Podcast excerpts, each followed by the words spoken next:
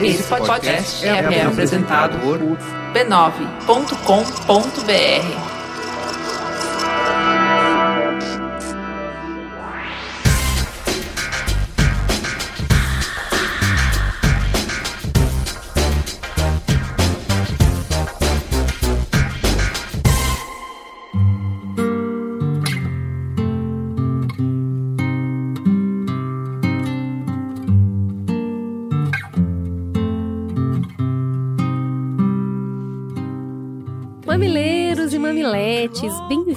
a mais um Mamilos. Esse restinho de ano, esse restinho de mamilos, mais um pouquinho para você refletir, conversar com essas duas aqui que amam falar com vocês. Eu sou a Cris Bartz e essa companhia querida, amada, salve salve, Juva Laura. Estamos aqui juntos para mais um Mamilos. Vem com a gente? Caio, seu lindo. Ficou maravilhosa a música da Xênia no último episódio, né? Encaixou perfeito. E aí, o que, que a gente vai escutar essa semana? Olá, personas correndo aqui novamente para trazer a vocês os responsáveis por dar mais cor ao Mamilos desta semana. Lembrando sempre que se você quiser colaborar com o conteúdo musical deste programa, pode nos recomendar bandas ou artistas independentes no e-mail sondomamilos@b9.com.br, sondomamilos@b9.com.br. E facilitem muito a minha vida se vocês enviarem os links do site oficial do artista ou então onde nós podemos buscar o download direto das músicas dele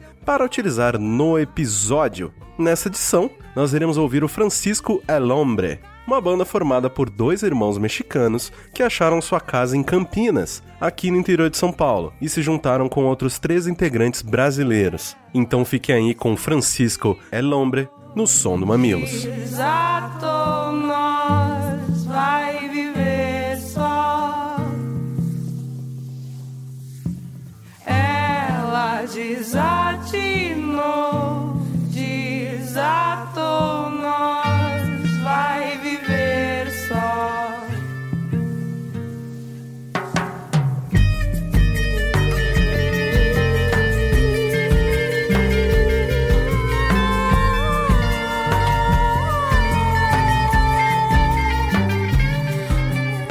tem beijo. Tem beijo para Uruçuca, na Bahia, Casa Branca, em São Paulo. Toronto, no Canadá, Paulo Cordeiro, muito obrigado pelas castanhas maravilhosas. Calmila, muito obrigada pelo livro, acabou de chegar aqui, a gente vai ler. E pela dedicatória muito fofa. Para Tatiana Helena Cricione, Mona Azevedo, Paulo Henrique Pereira, Giovana Giberti, Franklin Marcelo e para todos aqueles que compartilharam muitos beijos e corações nas nossas redes sociais. E fale com a gente. Eu encontrei na fila do Rogue One mamileiros que vieram me abraçar e falaram: Nossa, o programa de consciência negra ficou maravilhoso. Eu falei: Você mandou e-mail? Não mandei, eu tenho que mandar. Pois é, então. Cris tava toda chateada. Gente, cadê os e-mails? Cadê os comentários? Cadê os tweets? Cadê. Gente, a gente não lê pensamento ainda. Então, se você gostou, fala pra gente. Ai, eu, e assim, fala assim. Ai, vocês devem ouvir muito isso. Olha só. Se eu gravar o programa hoje, eu não preciso nunca mais gravar? Não, né? Vocês querem que a gente grave toda semana, então toda semana tem que escrever. Sim. A gente aqui produz conteúdo e vocês dão feedback. É assim Isso que aí. funciona, tá? Manda, manda energia pro restinho de ano. Manda energia pra sempre, tá? Se você escutou um programa, eu fiz minha parte, então você faz a sua daí. Eu faço daqui e você manda daí, tá bom? mamilos.b9.com.br Tia Ju não gosta de escrever e-mail, isso é coisa de velho. Tá bom, a gente tá no Facebook, a gente tá no Twinto. Manda recado pra gente, tá? Manda uma mensagem, fio. E a gente agradece a equipe cheirosa do Mamilos, edição e som do Mamilos, Caio Corraine. Redes sociais, Luanda Gurgel, Guilherme Ana e Heloísa. Apoio à pauta, Tati Araújo, Jaqueline Costa e a Ian Contrim. Transcrição dos programas, a maravilhosa bailarina Lu Machado. E equipe. E no Merchan, vamos falar do jornalismo em 2017. O que, que é isso? O Farol Jornalismo e a Abragi convidaram 13 autores e autoras para refletir sobre o presente e projetar o jornalismo no país no ano que vem. São pesquisadores e profissionais com grande experiência de mercado, gente que vem pensando, apostando em novos formatos e gente ligada ao jornalismo mais tradicional. Todo mundo refletindo jornalismo no Brasil no ano que vem. Cada um fez um texto, são textos sobre transparência, jornalismo de dados, checagem de fatos, empreendedorismo, diversidade, long form, jornalismo investigativo e podcasts. Vale muito a pena ler. A gente discute muito jornalismo no Mamilos, mesmo quando a gente não fala diretamente sobre jornalismo, a gente tá criticando o jeito da notícia chegar até a gente, a qualidade das informações, da checagem, enfim. Vale muito a pena as reflexões que eles colocam lá. O link para ler tudo isso tá na pauta ou procurem Jornalismo no Brasil em 2017. Vamos então pro Fala que Discuto? Não vou descansar, canto e sempre vou cantar.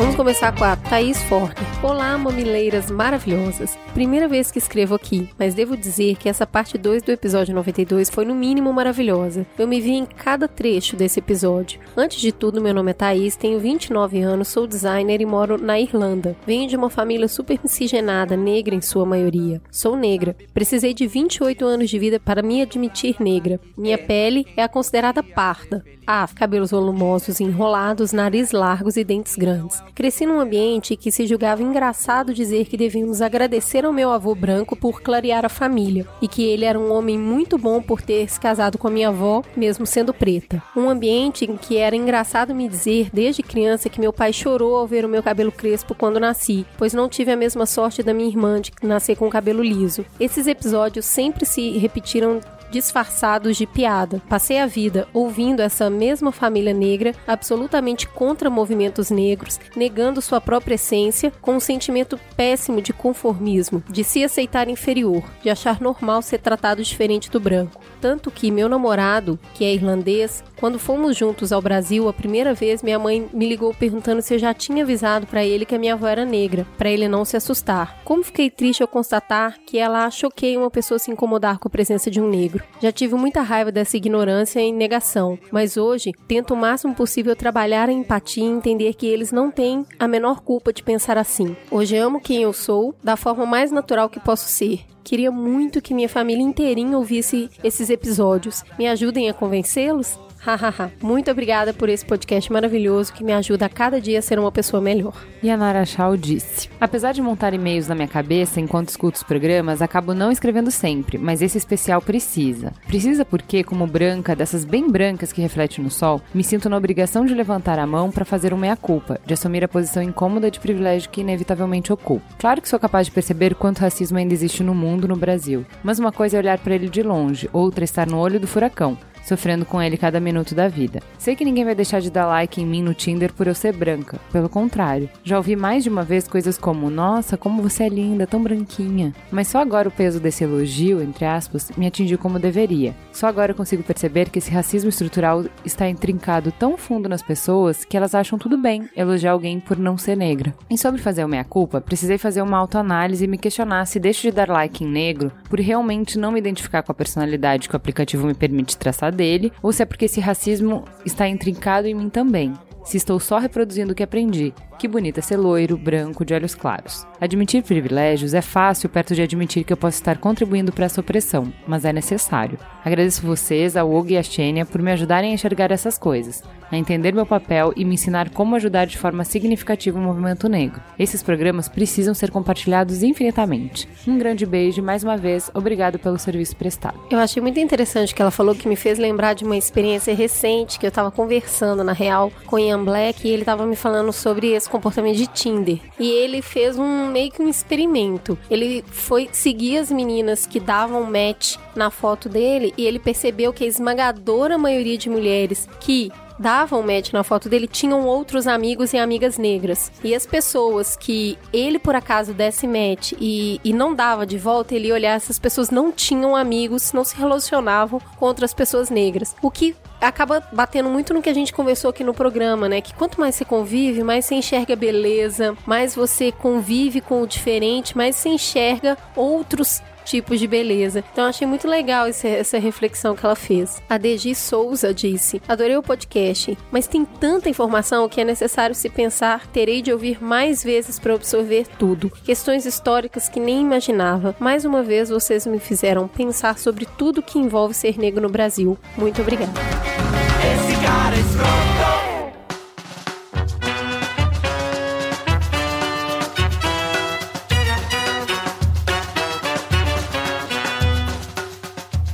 vamos para o Trading Topics e vamos apresentar quem temos hoje na mesa. Como nós estamos em praticamente clima natalino, né? Nós ritmo. estamos em família. E trouxemos pela primeira vez um integrante da família B9 de podcasts que nunca veio no Mamilos. Quem é você? Apresente-se. Eu sou o Rafael Silva e meu podcast no B9 é o Tecnicalidade. Gente, Sobre o que, que vocês falam? a gente fala sobre tecnologia nos mínimos detalhes. Essa é a tagline do nosso podcast. Muito bem. Só que a gente fala de uma maneira mais crua, não é tão, tão polida quanto o Mamilos.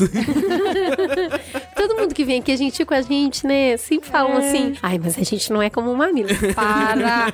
para! E quem mais tá aqui? Ela, a diva, a mulher cobiçada pelos podcasts. Que fez muito sucesso no Braincast, né? Já é. Primeira participação já entrou no elenco fixo. Ana Entrei, Freitas. Aparentemente entrei. Boa noite, Entrou, pessoal. os meninos Estou chamaram. volta. Querem sempre. É, Todos querem Ana. sempre muito feliz de estar aqui. Eu aprovo, vou chamar ela de Tecnicalidade. Técnica, se eu conseguir falar três vezes o nome, o que que acontece? Muito rápido. Você pode entrar. Trava. É, Tá, é a prova.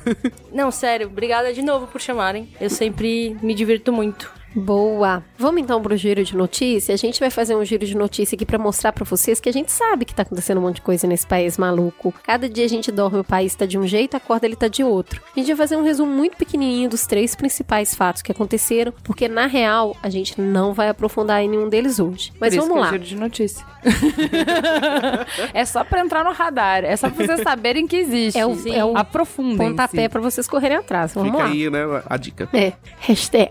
O primeiro é Previdência. A apreciação do projeto de reforma de Previdência foi adiada após manifestações da oposição ao governo atrapalhando os planos de Temer e da base, que queriam acelerar a apreciação da matéria na comissão do Senado. As obstruções foram apresentadas após o senador Alceu Moreira, relator do projeto no CCJ, submeter relatório favorável à aprovação em menos de 24 horas. Galera tá num corre, né? Tão legal quando interessa, né? Que aí anda rápido. Há quem vincule o atraso com as múltiplas citações do presidente da República e da cúpula do seu partido PMDB na delação do Odebrecht. O aumento da reprovação popular de Temer, que tem o governo avaliado como ruim ou péssimo por 51 dos entrevistados, aliado à baixa popularidade da reforma proposta, foram outros elementos que contribuíram para esse adiamento. Apesar do revés, a expectativa é que a matéria seja apreciada em 2017. O governo mantém a expectativa de que o caso esteja encerrado até julho ou no meio do ano. Com a aprovação do texto, sem grandes modificações, especialmente quanto à manutenção da idade mínima para aposentadoria em 65 anos. É para ficar de olho e uma hora a gente vai ter que mergulhar nesse chabu, né, Ju? Vamos, mas não vai ser hoje. não, a gente sempre coloca no giro de notícias, esse quadro existe porque a gente tinha vezes que a pauta já estava pronta e aparecia alguma coisa bombástica, ou tinha assuntos que a gente ia aprofundar e tinha outras coisas muito importantes que ficavam de fora. Então, assim, fiquem de olho, gente. Se vocês não estão acompanhando, tá? Muita gente pediu pra gente falar, tipo, cara, eu não tô entendendo nada, me explica. A gente provavelmente vai falar, mas assim, a gente vai falar lá em fevereiro, quando a gente voltar, então aconselhamos que vocês vejam antes disso. Segundo assunto, PEC. Tá, mesmo que você não queira, você tá pelo menos Sabendo, lendo né? manchete, sabendo o que tá acontecendo. A gente já falou no Mamilo sobre isso, mas continua repercutindo. A PEC 55 foi aprovada em tempo recorde no Senado. A proposta foi aprovada por 53 votos a favor e 16 contrários na segunda votação, que contou com 70 senadores. O presidente do Senado, Renan Calheiros, não votou. O governo conseguiu apenas 4 votos, além dos 49 necessários para aprovar uma mudança na Constituição. O resultado representa 8 votos a menos a favor do governo na comparação com a primeira votação em novembro, quando 75 senadores votaram, 61 a favor e 14 contra. O senador Dário Berger, do PMDB de Santa Catarina, foi o único a votar a favor na primeira votação e contra na segunda. Vontade de ligar pra ele, né? E falar, amigo, o que mudou? Se você tá vendo essas notícias da votação, tá vendo as pessoas na rua, tá vendo o discurso inflamado, tanto de um lado de que se você é contra a PEC, você é contra o Brasil, quanto PEC do fim do mundo. Então, se você quer uma discussão menos apaixonada, a gente conversou sobre isso no Mamilos 88. Que é um programa muito bom, né? E, número um, Odebrecht, ou delação da Odebrecht. As delações premiadas de Marcelo Odebrecht e de mais 50 executivos da sua empreiteira, que por tantos meses ficaram ali assombrando Brasília, começaram a se tornar reais, de uma maneira inclusive bombástica. De um hotel na capital federal que virou QG da empreiteira sob o comando de Emílio Odebrecht, pai de Marcelo Odebrecht, preso em Curitiba desde 14 de novembro de 2014, foram debatidas as estratégias de defesa para atenuar a pena de quase 20 anos ao qual o empresário foi condenado em primeira instância. Essa semana, o que acontece? Vai me vaza a delação de Cláudio Melo, filho, ex-vice-presidente de Relações Institucionais do Odebrecht, e o seu conteúdo atingiu em cheio o governo e toda a base do governo. O nome de Michel Temer aparece 43 vezes no documento de acordo com a delação premiada. Eliseu Padilha, ministro da Casa Civil, é mencionado outras 45 vezes. Moreira Franco, secretário de Parceria e Investimento do governo Temer, 34 vezes. Enquanto o ex-ministro Gedel Vieira Lima, que pediu demissão recentemente após denúncia de tráfico de influência, é citado 67 vezes. Não se assustem Quem ganhou? ainda. Quem po- ganhou? Tem placar? conta. Tem placar? Peraí, ainda não chegou o recordista. O recordista é Romero Jucá, líder do governo no Congresso, apontado como homem de frente nas negociações com a empreiteira na Câmara, que é mencionado nada menos que 105 vezes no relatório. Eu só lembro, quando eu leio isso, eu só lembro daquela fotinho dele nas manifestações do meio ano fazendo coraçãozinho assim com a camisa do Brasil. Segue o enterro. Em meio a tanta lama, ainda é possível rir de episódios bizarros, identificando na planilha de propinas da Odebrecht os apelidos que eles deram para vários políticos. Tem uns que de cara você já sabe, quando fala mineirinho você fala Aécio, mas o que chamou mais atenção... Imagina, não é não. Imagina.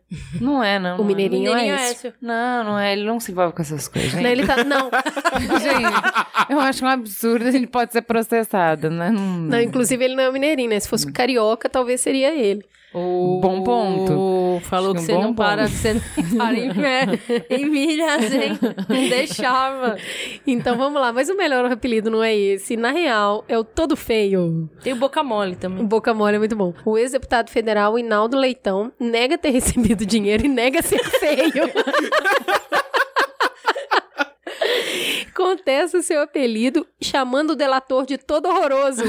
Estamos na quinta série. O Brasil, cara, Oh, Brasil. maravilha. Como seria seu apelido na delação do Odebrecht? Ah, eu não, eu não cheguei numa conclusão. sobre Já deve isso. ter um teste do BuzzFeed pra isso, com certeza. Qual Não, seria o seu, o- Rafa? Ah, o meu seria quatro olhos, já que é quinta série, né? Tu usa óculos, quatro olhos, com certeza. O, o BuzzFeed fez um teste que é quem você seria na delação. Pra Ah. você achar o seu apelido, mas dentro dos que já existem. Não, um eu acho, novo, eu não. acho que a Juliana já ganhou um nome para a delação, que é a Diva Laura. É, com certeza seria de Diva Laura. Laura. Com Eu certeza. Eu acho que ficaria lindo. É isso, pessoal. Nosso giro de notícias é esse. Vamos entrar de vez agora no Trend Topics. Bora, então vamos pro Trending Topics 1. A gente vai falar do quê? Vamos falar de Natal, não é Jingle mesmo? Bells. Vamos! Por que não falar de Natal, não é? Porque todo mundo queria que a gente falasse de Previdência e a gente escolheu falar de Natal. Sim. E aí, pra cada tema do giro que vocês viram, que nos sugeriram, vocês vão ver o tema que a gente O escolheu. mais positivo, né? Né? É isso, porque a gente também pode, né?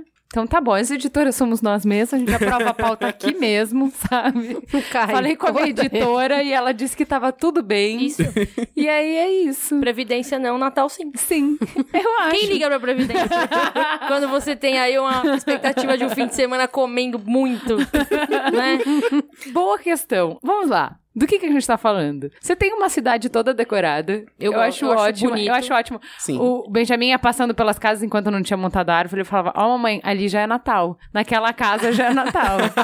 então, assim, o Natal já chegou, porque a cidade está toda decorada. O trânsito também chegou, Tá porque as pessoas estão frenéticas em compras. Milhares de happy hours e confraternizações. Você não consegue Centenas. agenda. Não consegue Não. encontrar ninguém. Ninguém. A agenda tá ridícula, meu. Ou seja, tá chegando o Natal, né? Tem quem curte demais, tem quem tenha preguiça, tem quem não liga, tem quem sofre demais no Natal. Natal pode ser oportunidade pra reunir as pessoas que a gente ama e se espalharam pelo mundo e pela vida, ou pode ser uma convenção chata que nos obriga a conviver com parentes que não têm absolutamente nada em comum com a gente. Pode ser um momento de sentido e mais ainda a saudade de quem já foi, pode ter significado religioso, pode ser só uma data comercial. Que a gente vai fazer agora é bater um papo pra entender um pouquinho o significado de Natal nas diferentes culturas e pensar se essa tradição ainda faz sentido pra gente. E aí, a nossa brilhante equipe de pauta fez uma pesquisa muito legal sobre o Natal em outros países, outras culturas. Então vamos lá, agora cada um da mesa vai falar, com, graças à nossa pauta maravilhosa que essa equipe perfeita fez pra gente, cada um vai falar de uma cultura diferente. Rafa, o que, que você vai falar? Eu vou falar da Venezuela e da patinata,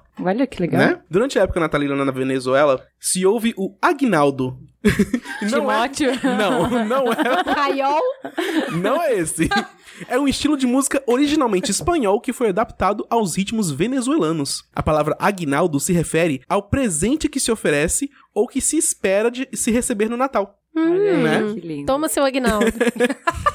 A música Aguinalda também originou a parranda, estilo musical similar, porém acrescido dos sons do quatro, espécie de guitarra acústica que originalmente tinha apenas quatro cordas e hoje tem dez. E de maracas. Maracas vocês conhecem, né? Aquele... Parece animado, né? É. Esse- esse É, é, Natal. bacana. Tá meio carnaval. É carnaval, isso que eu ia Vamos fazer uma playlist, vai. É, o Natal na Venezuela é o Carnaval no Brasil, né? É. Também são tradicionais as patinatas, sobretudo na capital Caracas. São eventos de rua onde crianças e adultos festejam e brincam em patins, patinetes ou bicicletas. Gente, Cara, é o carnaval, é muito carnaval. Basicamente o carnaval. Com, Ai, sobre patins. deixa eu contar de alegre, Kwanzaa. feliz.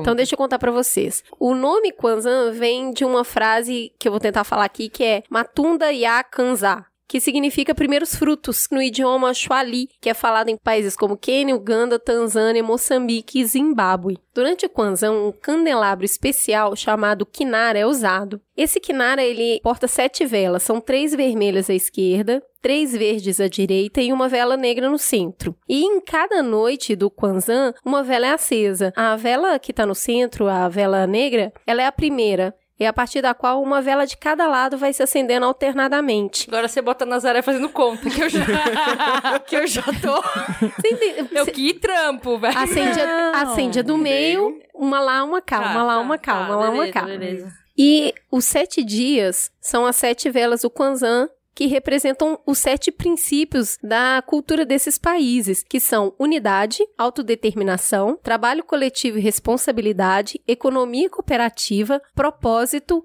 criatividade e fé. Olha isso, que Cara, mas valores é- mais legais. eu achei muito legal. Que lindo. Tudo é voltado pra comunidade, assim, É. sabe? Que é uma coisa que a gente sofre um pouco, E- né? sim. Cada vez mais individualista, cada Sim. vez menos Não, comunidade. e o que, que é legal? A cada vela que se acende se reflete sobre esse pilar da cultura social deles, da comunidade. E eu achei incrível que eles têm um, um pilar de criatividade, cara. Não é, É, muito bom? é Usar a muito criatividade. isso, Olha isso. É. Usar a criatividade e a imaginação para fazer melhores comunidades. Então, tá vendo? Todos os princípios são voltados pra comunidade, Sim. né? Então, É, o, o muito princípio de trabalho, coletividade e responsabilidade é trabalhar para ajudar uns aos outros. Olha, é muito legal isso. Vamos aplicar esses conceitos no Brasil, né, gente? Vai, vai que 2017 fica melhor, né? legal. É que né? parece melhor do que comércio, né?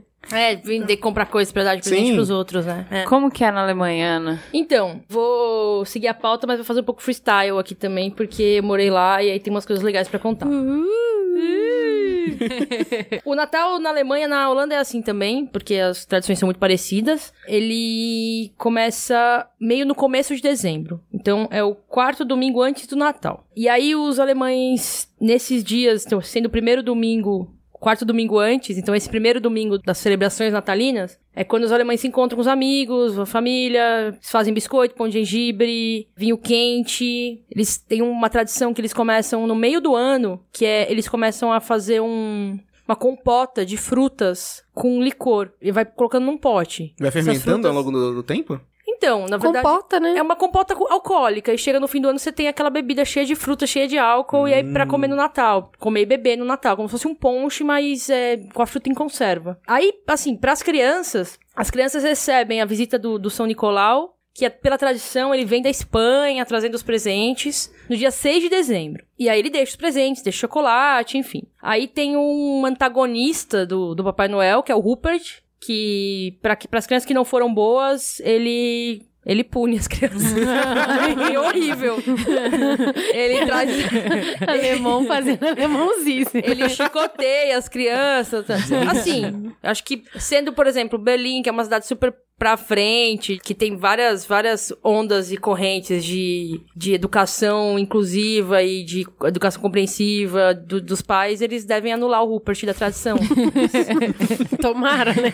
Assim esperamos, É, né? Tem outra coisa muito legal que rola na Alemanha, que é durante o mês de dezembro, né, sendo inverno, um inverno bem frio, tem a tradição das Weihnachtsmarkt, que é uma feirinha que é igual uma festa junina. Tem tudo que tem a festa junina. Tem maçã do amor, tem vinho quente, tem as brincadeiras de festa Pipoca. junina, tem pipoca, tem pirulito, tem churros, sei lá, tudo que tiver numa festa junina vai ter no Weihnachtsmarkt. É a feira, tipo, sei lá, tradicionalmente é a feira onde as pessoas iam pra tomar vinho quente no frio, se esquentar e fazer a social do Natal. E aí rola o mês inteiro de dezembro, geralmente de fim de semana, nas grandes cidades e nas pequenas cidades também. Eu dei uma dica no último Farol Aceso do calendário do Advento, que é uma tradição alemã também, que é de fazer a contagem regressiva. Então, tem famílias que fazem com presentinhos, tem famílias que fazem com tarefas, tem famílias que fazem com pensamentos, com orações, enfim. Mas é uma contagem regressiva, né? Você vai. Ou tem umas gravuras que você abre uma janelinha cada dia até o Natal. Então. Tem uma tradição que um amigo meu alemão me contou na época que eu morava lá,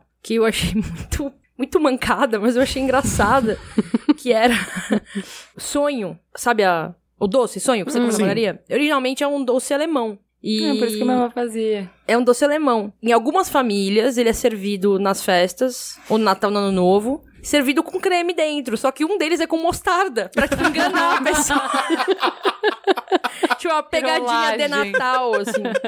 Enfim, eu ouvi essa história desse meu amigo alemão. Eu acho que era verdade, porque ele inventar isso, né? Que tipo de pessoa inventa uma história dessa? Mas Olha, eu curti muito a tradição da Islândia. Eles têm como tradição presentear livros para familiares e amigos na véspera de Natal e então passar a noite lendo. Esse costume é tão forte na cultura que é comum que se acabem todos os livros à venda entre setembro e dezembro. Eu achei ótimo, acho que a Sui ia super adorar. Eu posso fazer isso na minha casa Não, tranquilamente. Outra tradição interessante é a presença dos duendes, que substituem o Papai Noel na tarefa de presentear as crianças. Faz mais sentido, né? Vindos da mitologia islandesa, os chamados, não vou saber falar jamais, duendes, visitam as crianças ao redor do país durante as 13 noites antes do Natal. Para cada noite do Yule, as crianças colocam seus melhores calçados na janela e um duende diferente deixa presentes para os bons meninos e meninas. E batatas podres para os que se comportaram mal. Vestidos com os trajes tradicionais, os tais duendes são bastante travessos e seus nomes dão a dica do tipo de traquinagem que aprontam. Entre eles, o espiador de janelas, o ladrão de salsichas e o lambedor de colheres.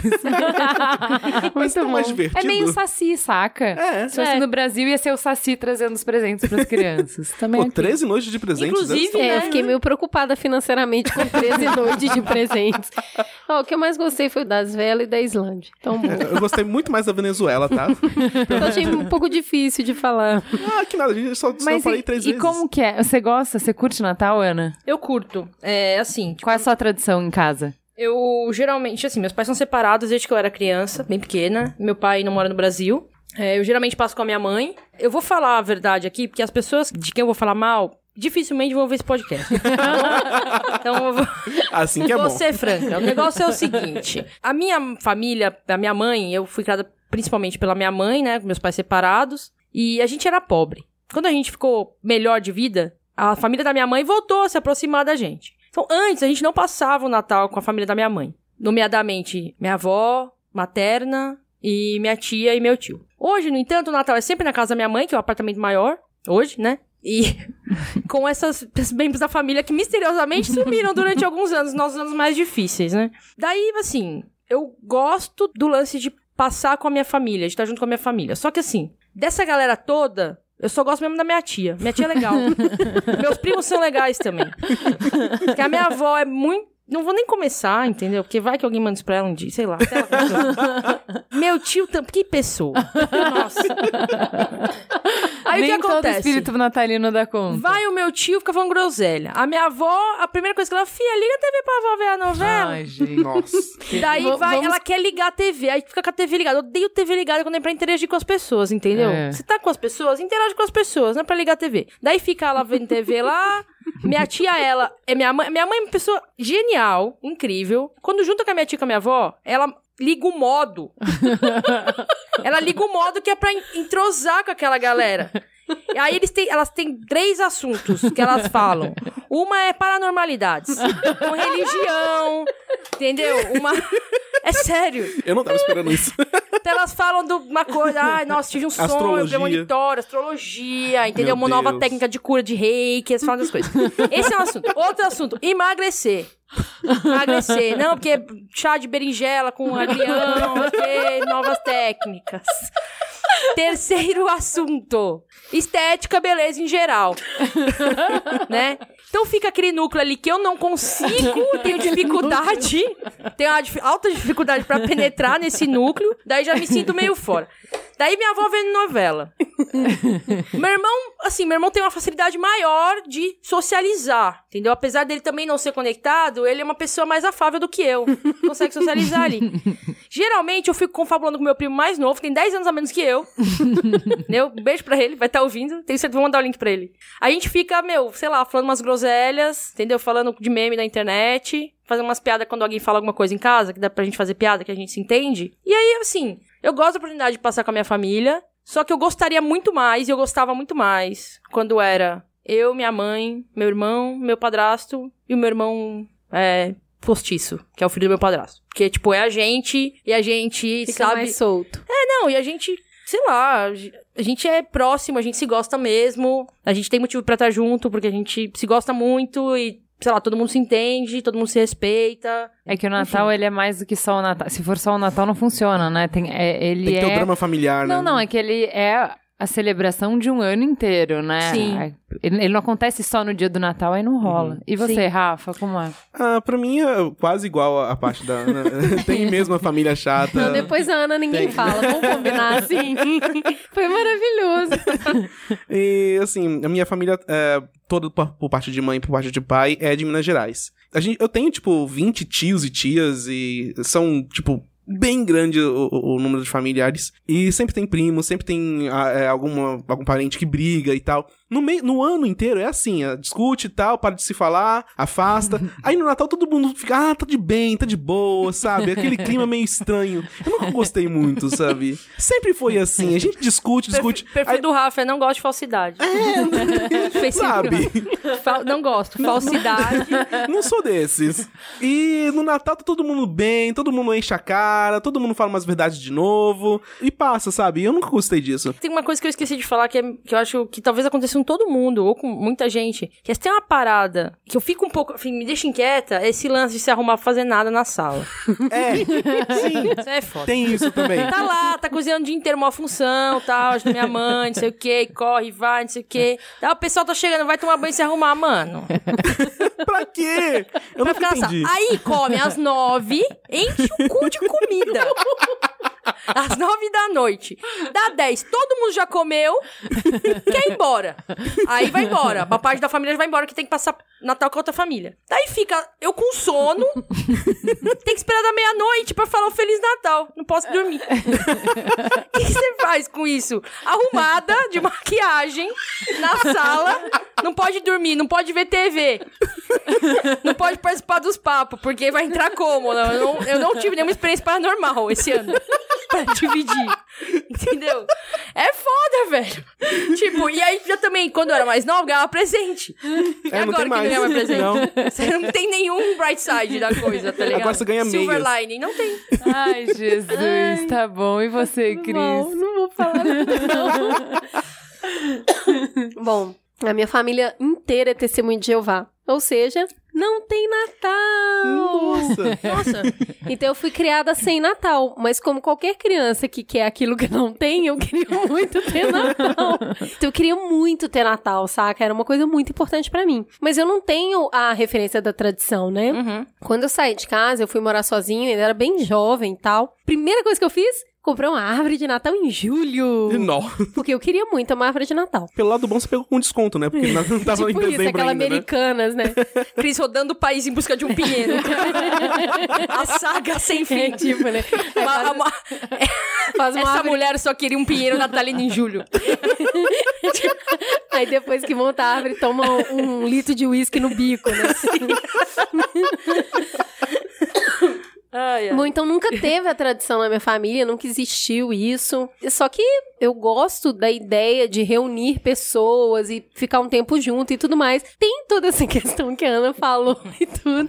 Mas a ver- então assim, eu nunca tive Natal com a minha família. Eu e meu irmão até ensaiamos um ano, mas não deu muito certo. E agora não tem mesmo. Mas aí, pô, eu tive filho, e aí, cara, aí muda tudo, né? Aí tem árvore legal. Puta, quando tem, criança tudo. é muito legal. Só que né? a gente vai pra casa do AG lá em Assis. E eu, eu da gosto família muito dele. da família. A dele é a sua casa, tá? a casa da família dele em Assis. E eu gosto muito porque eu faço comida pra um monte de gente. Então eu passo o dia inteiro cozinhando. Aí, eu, cara, o dia inteiro eu faço muita comida. Tudo que todo mundo quiser comer, eu vou e faço. Aí. Você não é, quer ser da minha família, não? Não, basicamente esse é o espírito natalino, né? É. E aí, dá 10 horas, você tem que tomar banho, comer muito e esperar. Mas é muito legal, porque a Tatá, ela, ela acredita em Papai Noel por conveniência, né? Hum, tá. Então, pô, ela fica esperando os presentes, as outras crianças, aquele monte de criança e tudo mais, depois vai dormir. É meio isso mesmo, dá uma vontadinha de beber, apesar de não ter álcool, mas tudo bem. E eu gosto da experiência de estar junto dessas pessoas. A família diminuiu nos últimos anos, então acaba, rola uma coisa meio melancólica, assim, no final, de tipo, ah, que saudade de quem não tá aqui mais, é bem difícil isso. Mas o fato de estar todo mundo ali, e assim, eu fico pensando, porque eu vou ser essa, essa velha, saca? Tipo, vai ter que ficar comigo. Eu não tô nem aí. Tudo bem que eu vou tentar fazer uma coisa animada e tal, ou talvez não, mas eu, eu acho muito genuína a alegria dos meus sogros. Uhum. Com aquele tanto de neto, sabe? Correndo Sim. pra lá e pra, pra cá, os filhos com saúde, ali juntos, as noras, as coisas meio capenga, aquelas brigalhadas que sempre rola, mas é muito genuíno e eu, eu vou por isso. Eu acho lindo ver a alegria deles, de ver a família toda unida e um monte de comida. Não, é, então. É, eu, Fala, na minha casa, a minha avó, por parte de pai, ela amava o Natal. E são sete filhos, duas mulheres e cinco homens. E as duas filhas também curtiam. Então, assim, a minha família tem umas, umas coisas muito legais que, tipo, como é que você equaliza? Em sete filhos, obviamente, nem todo mundo tinha a mesma grana. Sim. E aí você vai juntar todo mundo e aí vai ter aquela aquela família que vai dar um monte de presente pros filhos e a outra família que não vai conseguir dar nada. Uhum. Vai ter aquela família que vai dar presente pro irmão e o irmão que não vai poder retribuir porque não tem presente. Uhum. E a minha família sempre foi comunistinha, né? Então, o que que eles faziam? Cada um colocava, dizia quanto dinheiro tinha pro Natal, se fazia um fundo, se dividia pelo número de pessoas, se fazia um amigo secreto e existia a cota do amigo secreto. Ah, gente, Então- isso é muito legal. Não, então isso é todo muito legal, mundo- velho. Muito bacana. Todo mundo ganhava presente do mesmo valor. Uhum. Minha avó amava decoração de Natal, então todo ano ela comprava uma coisa nova. Então imagina que o Foi negócio foi né? ficando Uber, assim. Eram super produções hollywoodianas no Natal. Plot É. twist, sua avó é o Hans Donner.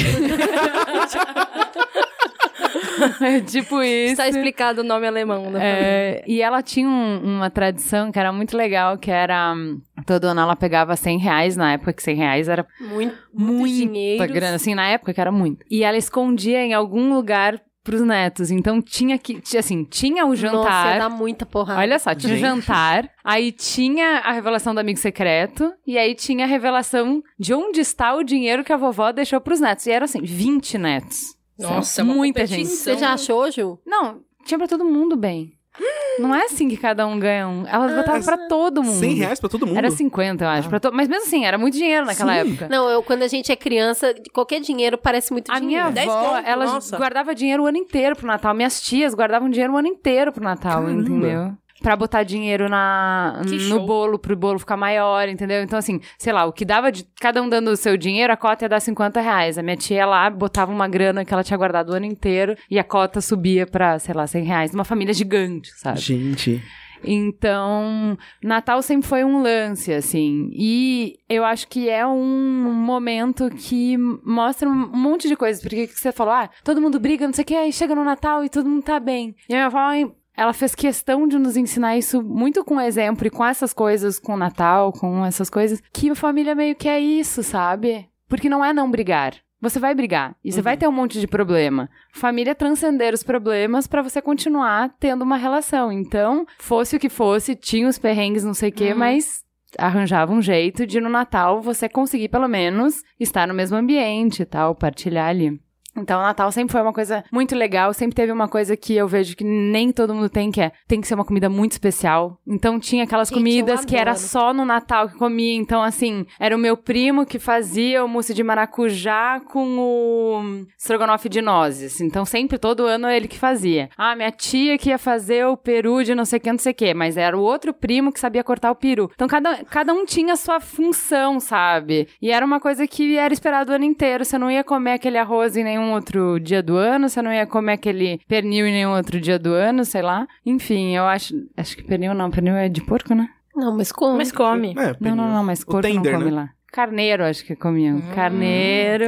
carneiro é bom. era Nossa. só no Natal também. Enfim, era uma série de coisas, era, sabe, uma data esperada no ano inteiro, assim. Então acho que eu aprendi a E celebrar agora? muito. E hoje, quando eu. Eu sempre, por outro lado, tive essa dificuldade de pais separados. Então, assim. Um ano com meu pai, um ano com a minha mãe, era sempre andando, onde vai passar? É, eu alternava também quando era criança. E aí, quando eu casei, piorou tudo, né? Porque daí São ficou. quatro, de- sei lá, mínimo É. três. É. Eram três, e aí, pô, onde vai passar? E aí, quando o Benjamin nasceu, eu falei assim: ah, eu não, não era muito fácil viajar com um bebezinho e tal. Eu falei: ó, gente, vamos fazer o Natal aqui em casa. Uhum. Porque daí junta todo mundo e tal. E, é isso que a gente faz desde que, que o- legal. o, Nossa, Benjamin nasceu. Não dá meu trabalho? Dá, mas então é isso. Eu Gostoso. gosto. Recompensador, né? Deve ser assim, eu queria, eu queria fazer um, um adendo ao meu rant de rabugenta. eu sei que são mamilos, que é um espaço de conciliação. Mas pode, tá? Pode. Não, eu quero não fazer é uma obrigada a gostar. Eu acho que tem um lado de sim, família pode ser aquele grupo de pessoas com quem eventualmente você vai brigar e que, sei lá, o Natal é esse esse momento em que você vai se reunir com as pessoas e aprender a exercitar o perdão, etc. Mas eu também acho que isso é eu falo porque eu já pensei muito nisso. É uma coisa que eu matutei durante um longo período da minha vida. Que às vezes a gente toma decisões sobre as pessoas que estão ao nosso redor, na família, baseadas em anos de, sei lá, de uma relação que de repente não te faz bem. E você pode ter tentado de várias maneiras olhar para essa relação de uma maneira ou de outra, e de repente essa relação não te faz bem. E, sei lá, eu, pra, em alguns casos, é, na minha família, eu decidi que tinham pessoas que, por algum motivo, eu não entendo qual, elas não, meio que não pareciam querer meu bem. Porque elas constantemente falavam coisas que tentavam me deixar pra baixo. Então, primeiro, sei lá, entendi isso. Depois, eu trabalhei uma maneira de não deixar essas pessoas me deixarem pra baixo com as coisas que elas falam. E depois, em terceiro, eu decidi que eu não vou me forçar a estar perto delas se eu de fato não precisar. Significa que eu vou tratá-las mal, que eu não Você vou vai ser tolerar a presença delas. Não, eu vou ser gentil, vou ser educada. Significa que eu não gosto delas, uns casos de pessoas próximas, não significa. Tipo, você tem afeto, às vezes, uma pessoa que foi próxima na sua criação. Mas eu decidi, tipo, objetivamente, ativamente, me afastar de pessoas que por algum motivo queriam me, sei lá, não sei, que, Não sabe? deu certo. Não deu, sei lá, as pessoas têm os problemas delas, elas têm as neuras delas, as tretas de infância, e elas projetam isso nos outros. Tipo, não cabe a mim julgar, tipo, essa pessoa é uma pessoa ruim porque ela tá fazendo isso comigo, não é. Eu, eu não sei porquê, eu entendo, deve ter um bom motivo, eu só não quero. Eu só não quero passar por isso. E eu acho que essa é uma escolha que a gente faz, que é uma escolha muito treta de fazer. Tipo, Eu concordo, porque no Brasil a gente é muito passional, né? E tem muito assim, é seu sangue. Como Sim. assim você não gosta? Como assim você não perdoa? sim. Então, assim, eu acho que realmente é, você tem que entender qual que é o seu limite. Exatamente. E eu Não, e lembro que perdoar muita não quer gente. dizer conviver, né? Às vezes é Exato. uma pessoa que, ok, eu entendo, como você falou, eu É. entendo, mas eu não preciso conviver, né? Muitas pessoas escreveram pra gente numa determinada época, a gente falou alguma coisa a esse respeito. E as pessoas falavam, mas me faz mal, falam coisas que me agridem muito. Então, cara, ninguém é obrigado. E, tipo, a gente não tá falando nem de coisa de, tipo, que a galera zoa de treta de Natal, de discussão política. A gente tá falando de coisas, tipo, mais enraigadas, que, sei lá, às vezes machucam Não, quem é- você é, ou... Claro, enfim, a pessoa outra é, coisa. gay e a família é totalmente homofóbica. E ele tem que ficar lá ouvindo um monte de, De desaforo groselha. porque é Natal e você tem É. que ficar. Então, Não tem que. É, não, mas aí eu também acho que família é o que você constrói, sim. entendeu? E é por isso que eu acho, acho que ao longo da vida você vai construindo essa relação de família com outras pessoas, Sim. você escolhe. O seu marido você escolheu e ele passa a ser sua família, Sim, né? Então seus exatamente. amigos são os irmãos que você escolhe. É a rede E aí a gente você vai. cria. Mas é, eu acho que você recebe uma família, que aí você vai ver se você tem afinidade ou não, e você vai construir o laço ou não, ou você vai construir a sua. O que eu acho é que depois dos 20, você não tem mais pra onde se esconder. Porque você tem escolha. Entendeu? Sim. Então eu acho assim, ai, eu não gosto da minha família, minha família não me aceita, não sei o que. Tá, então você construiu uma família melhor que essa? Você construiu uma família ponta firme, você construiu uma família em que as pessoas se aceitam, se ajudam, se apoiam e estão lá, não importa o que, não importa o que aconteça, você construiu uma família melhor que a sua, então é isso, bola pra frente, porque, né? Sim. E é um trabalho isso, né?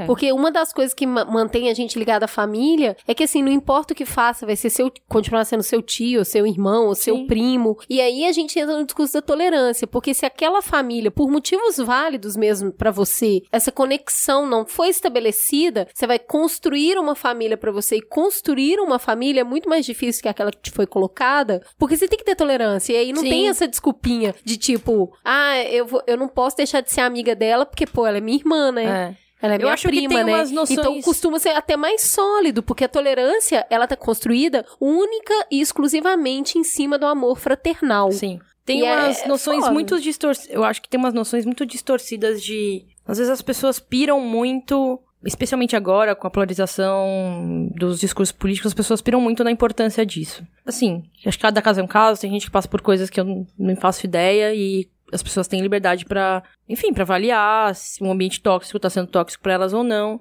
Mas eu também acho que no momento desse, muitas vezes a gente acaba tirando. Isso não acontece só com família, hein? acontece com toda a nossa avaliação do círculo social. Às vezes a gente acaba tirando alguém da nossa vida, ou acha- sei lá, ficando uma impressão com aquela pessoa só por causa do, do posicionamento político dela, que é uma coisa super esquisita. Eu tenho um exemplo muito claro, assim, na minha família, que não é nem minha família de sangue, mas são meus padrinhos. Minha mãe engravidou de mim com 17 anos. De família pobre e tal, foi uma treta. E os meus padrinhos eram os melhores amigos dos meus pais no colégio. E, meu, sei lá, quem é, tipo, é amigo de colégio. Tanto que os padrinhos do meu irmão sumiram, assim, tipo, não são, não são mais próximos. Mas os padrinhos, os meus padrinhos, são pessoas que, tipo, tiveram do lado muito próximos, desde que a gente é criança até hoje. E numas coisas punk, assim. Tipo, coisa de, tipo, precisa levar no hospital, sabe? Minha madrinha é médica. Quando tinha correria, sei lá, alguém tava doente, minha madrinha que vinha. Quando eu fiquei doente na UTI, minha madrinha saiu três da manhã da casa dela, foi até a puta que pariu no hospital pra dar um barraco lá, porque eles não tinham feito um catéter do jeito que tinha de fazer. E, velho, se eu fosse tentar falar política com a minha madrinha, tipo, acabou a nossa relação.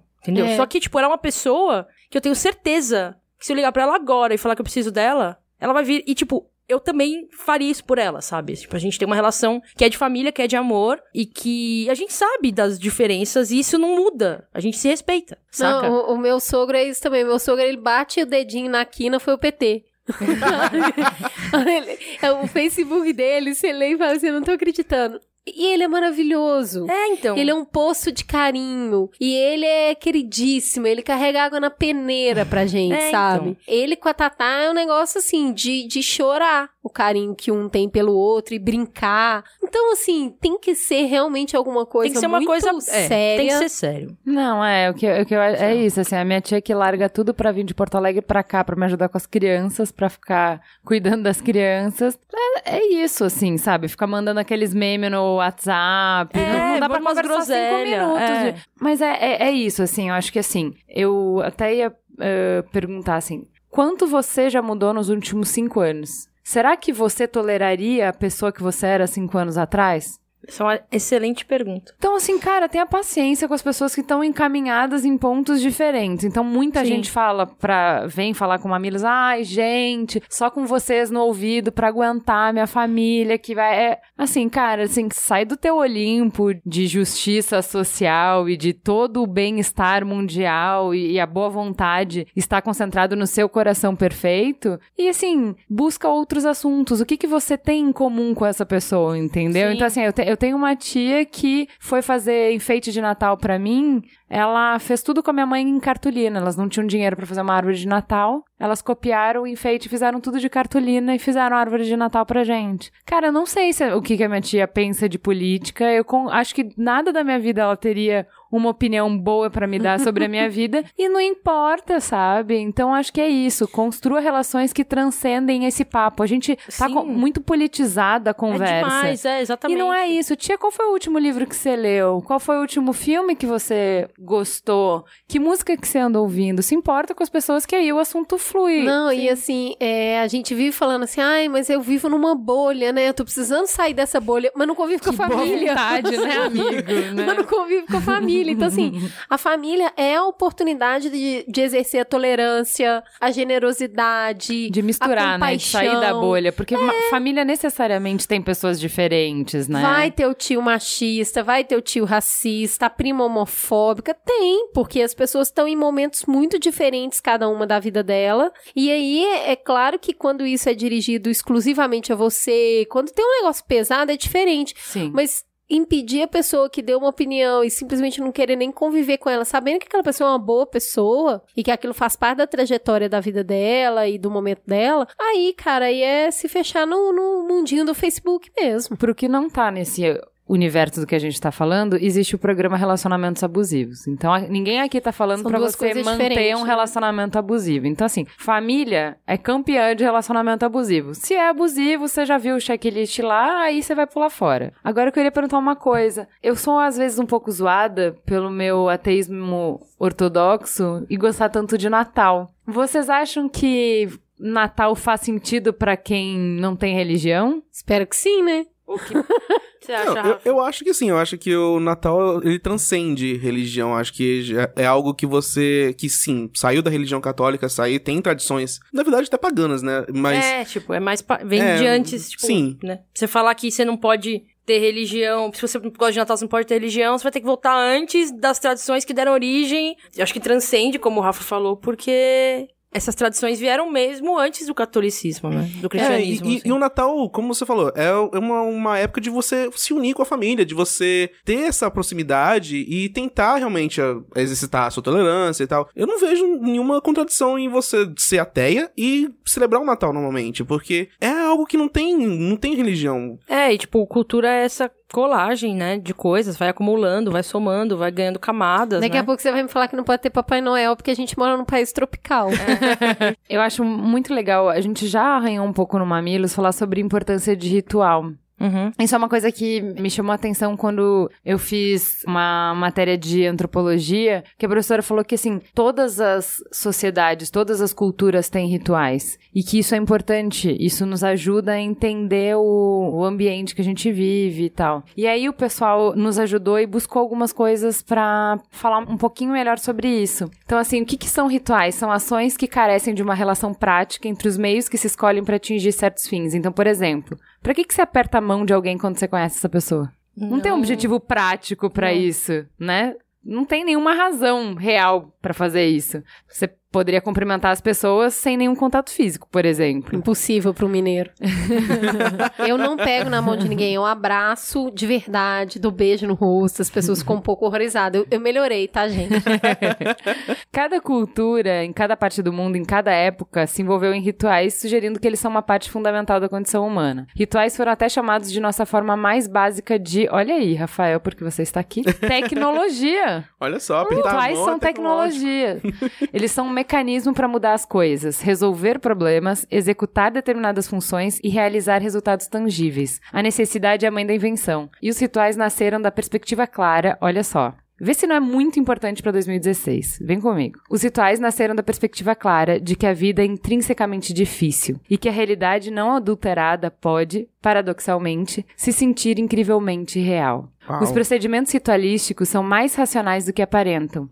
Por meio da repetição dos atos, aos quais o tempo e a sociedade agregam um valor específico, pode-se reduzir a ansiedade por meio da simples repetição do procedimento padrão, aumentando a confiança das pessoas que simplesmente reproduzem os atos, ainda que de maneira impensada. Não é muito legal Porque, assim, é um pouco isso, sabe? É, quando eu era adventista, eu tinha o ritual do sábado. Então, sexta-feira, por mais corrido que fosse, no pôr do sol eu precisava parar. E aí, sábado era um dia especial. Então, a casa era limpa no na sexta-feira para receber o sábado. Você assava um bolo na sexta-feira para a casa ter cheiro de bolo, que era o bolo do sábado. A comida especial era no sábado. E a família toda se encontrava na sexta-feira e parava e sentava e cantava um hino e rezava para esperar o sábado. Uhum. Isso como ritual, como um momento então que a família sempre tinha para contar o que, que tinha sido da semana, quais eram as preocupações, porque se iam fazer uma oração, ia cada um contar o que, que se preocupava, então qual era o seu pedido, qual era a sua preocupação. Então esse ritual, esse momento de a cada semana ter um momento reservado para parar. E durante o sábado não podia se falar de trabalho, não podia, tinha que se desligar de tudo até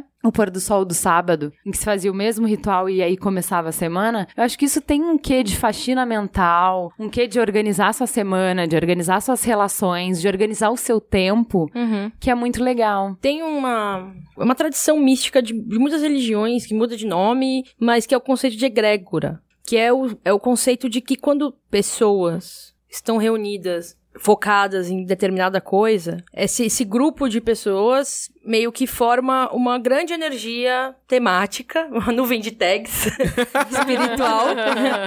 É, e que essa egrégora, ela pode ser acessada depois por outras pessoas para fortalecer novamente esse mesmo ritual. Então, vem daí, vem do conceito de egrégora, a ideia de que a igreja é um lugar sagrado. Que, ao longo da história, as pessoas foram na igreja e elas se comunicaram com Deus ali, elas fortaleceram a, a ideia de Deus. Então, como você tem ali muitas pessoas com aquela ideia, sei lá, de coisas boas, então a igreja fica um bom lugar para você rezar e pensar em coisas boas. Vem da ideia de egrégora assim, ah, você orar, assim, ou a ideia de você, da oração em latim, por exemplo, na medida, existe a, a noção de que se você faz uma oração em latim, você está acessando egrégoras muito antigas, de energias antigas, de energias que são muito poderosas. E existe a noção de que se você acessa uma, uma egrégora por meio de um ritual ou de uma palavra de maneira displicente, você está diluindo o poder daquela egrégora. Entendi. Então, Banalizando a parada. Banalizando. Então, assim, se você. Tipo, vamos supor, vai o termo graças a Deus. Numa época em que o termo graças a Deus era usado só em contextos absolutamente religiosos, então falar graças a Deus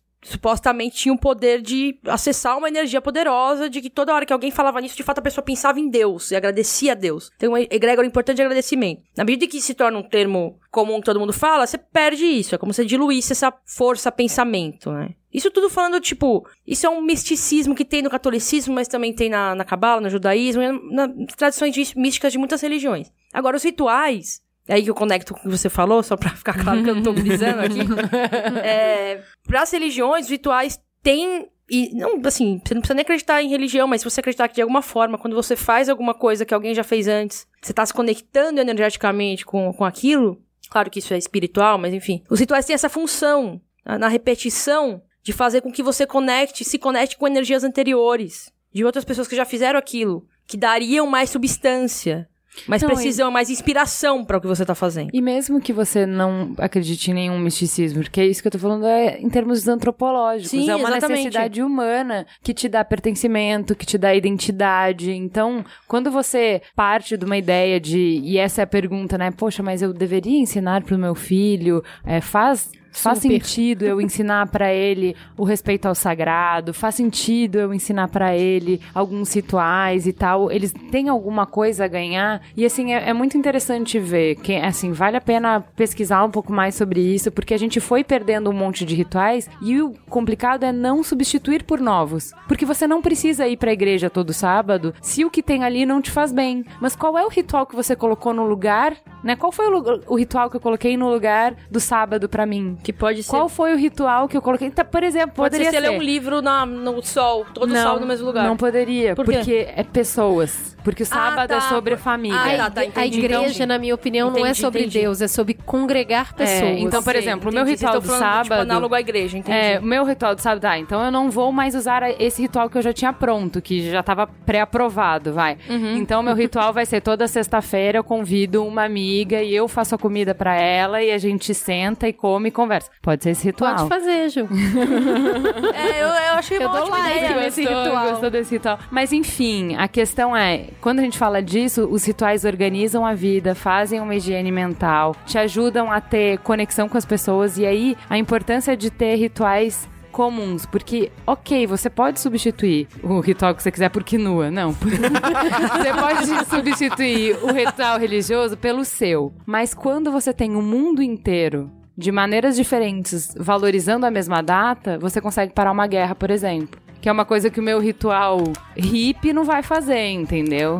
Então, assim, o poder, eu acho, do Natal é que não sou só eu ou você que valorizamos essa data, não é só minha avó que valoriza essa data e é uma tradição familiar muito legal. É que no mundo inteiro você tem ao mesmo tempo as pessoas buscando essa mesma, esse mesmo sentimento, esse mesmo momento de reunião, esse momento de parar e, e buscar o entendimento, eu acho, né? De valorizar os momentos bons, de valorizar as pessoas, enfim. Então acho que fica aí uma reflexão pra quem tava meio rabugento com o Natal. E eu acho que é um sentimento bom, né? A gente já tava numa hora ótima Sim. pra fazer o Natal, né? E assim, olha isso, cíclico, Esse Natal né? chegou em boa hora, Chegou em boa hora o Natal, não Ó, é? E quem ainda tiver rabugento, tem mais uma coisa sobre a minha Tem um família que eu fone de falar. ouvido ótimo. Tem um- Faz propaganda, né? É. o seguinte. Mais uma da lista de surpresas da minha família. Eu tenho um tio avô que é Papai Noel oficial de um shopping. Uau! Suzano. Você que mora em Suzano, na Grande São Paulo. Cola lá no shopping, eu não sei o nome do shopping, eu sei que ele trabalha lá todo fim de, de ano, porque ele deixa crescer a barba. Ele é tipo o Papai Noel ideal, porque ele tem olho claro e é barbudo, barba branquinha. Mas não adianta falar pra ele que você me ouviu falando dele, porque ele é surdo. Ele não ouve nada, coitado. Ele é o Papai Noel Não, ele não é completamente surdo, ele ouve muito mal, entendeu? Isso deixa muito apto para a profissão de Para- Papai Noel no shopping, porque deve ser Sim, difícil, né? exatamente, exatamente. Mas ele fica lá. É muito 10. As fotos são incríveis. Tem no G1 uma matéria dele. demais.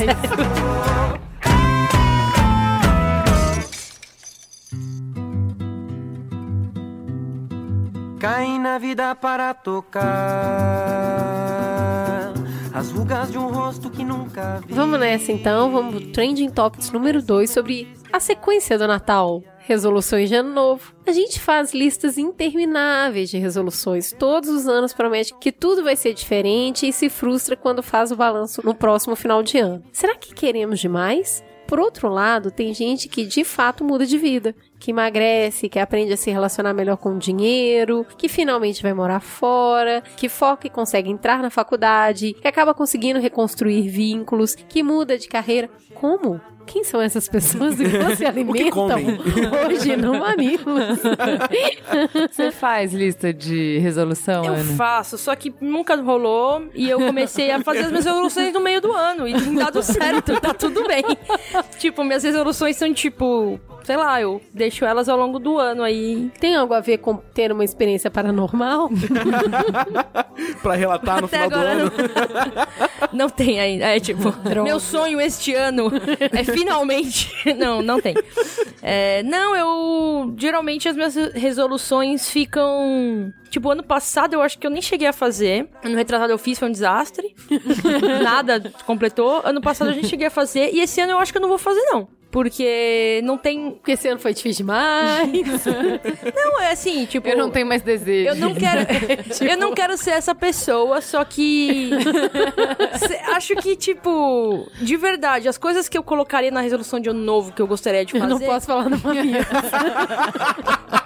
Parem! Não, eu já tô fazendo. Lindo. Tipo, eu queria voltar a correr. Eu já voltei a correr, tô correndo. Ah, sei lá, talvez eu fale ser uma pessoa mais tranquila e ponderada. Então, mas não dá pra ter coisas tão genéricas, né? Meta é uma coisa... Meta aí. Meta Vou tem prazo. tem- mas, ó, vamos lá, vamos ensinar as pessoas a fazer resolução de ano novo. tem que ter prazo e tem que ter objetivo definido. Tipo, não ser uma Entendeu? pessoa mais tolerante. É, E eu tipo, acho- conversar com o meu tio que eu odeio por 10 Isso. Eu acho que tem que ter um jeito de mensurar isso aí. Exato. Porque sem É. mensurar fica muito Não, difícil. emagrecer é quando, quanto, como, é. e tipo, não é voltar a correr, é quantos dias. Tipo, voltar a fazer exercício uma vez por semana. Toda segunda. Tipo, tem uma meta, de Nossa, fato. segunda, amiga, põe quarta, fica mais fácil.